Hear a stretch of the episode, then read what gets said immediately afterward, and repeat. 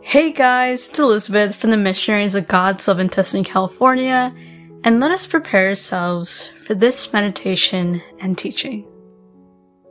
I invite you to find a quiet place to sit.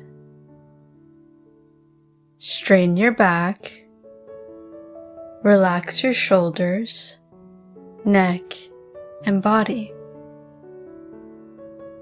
Invite the Holy Spirit to come to you.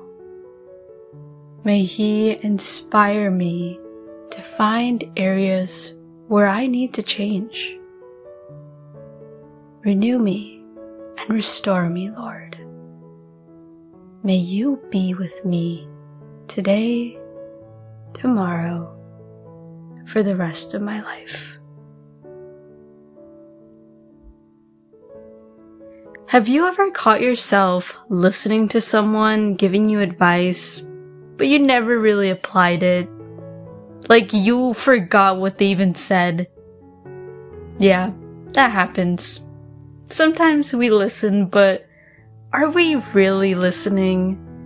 And if we are, who are the voices that you are listening to? The concept of listening is very interesting because there are various ways we can listen. We can be listening, me using air quotes, but not really catch a single word that the other person said. Or we can listen, understand the concept or problem, but then we really don't do anything. Or we can listen and actually apply or do whatever we've been told. We actually do something to fix a problem or to fix whatever situation that is happening. And honestly, the last one is probably the most powerful one because it can be life changing. But let's go back to the question I asked earlier. Who are the voices that I'm listening to? Are they family and friends? People or teachers at school? People on social media? Famous people? TikTokers, or religious people. Analyze if whoever you're listening are truly good people. Are they actually people that you should be listening to? Whatever your answer is, I have a recommendation for you. I highly suggest that we listen to the religious people in our lives. But not just any religious person that you find at church or on a YouTube video, but someone who has studied a lot about theology and truly cares for people.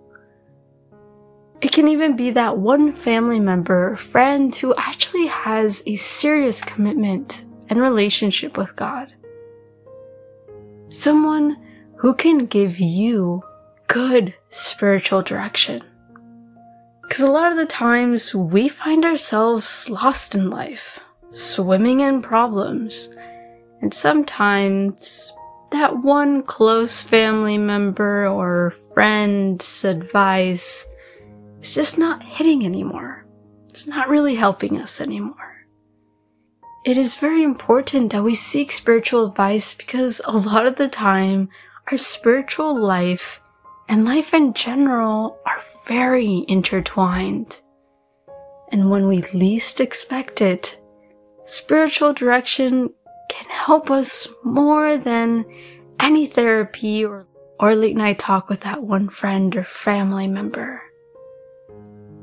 But we frequently take those religious resources and people for granted and we don't help ourselves. And James speaks about when we take the word of God for granted. James 1 verses 22 through 24 reads, Do not merely listen to the word and so deceive yourselves. Do what it says.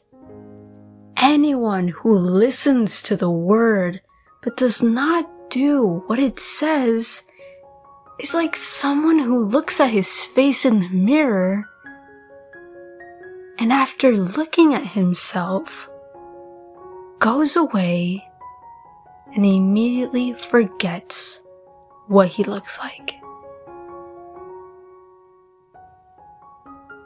Here, James is encouraging us to listen to the Word of God, but more specifically, to take action now.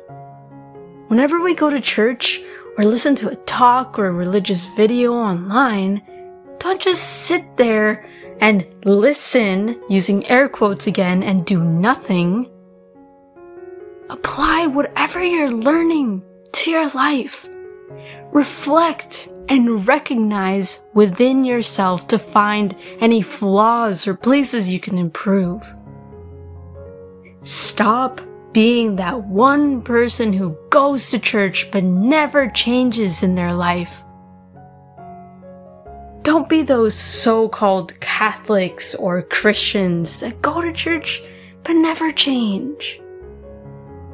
Never stay in one place or be stuck because the minute that you are, your spiritual life starts dying. And if there's no change or growth, your spirituality is slowly withering whether you like it or not. So please, take action and actually listen and apply it to your life. Don't purposely forget. Be careful who you choose to listen to. And most importantly, please listen to God. Because God speaks to you through various people, and He is waiting for you. Don't make Him wait any longer. Continue meditating on this topic and tell God, Speak to me, O Lord for your servant is listening.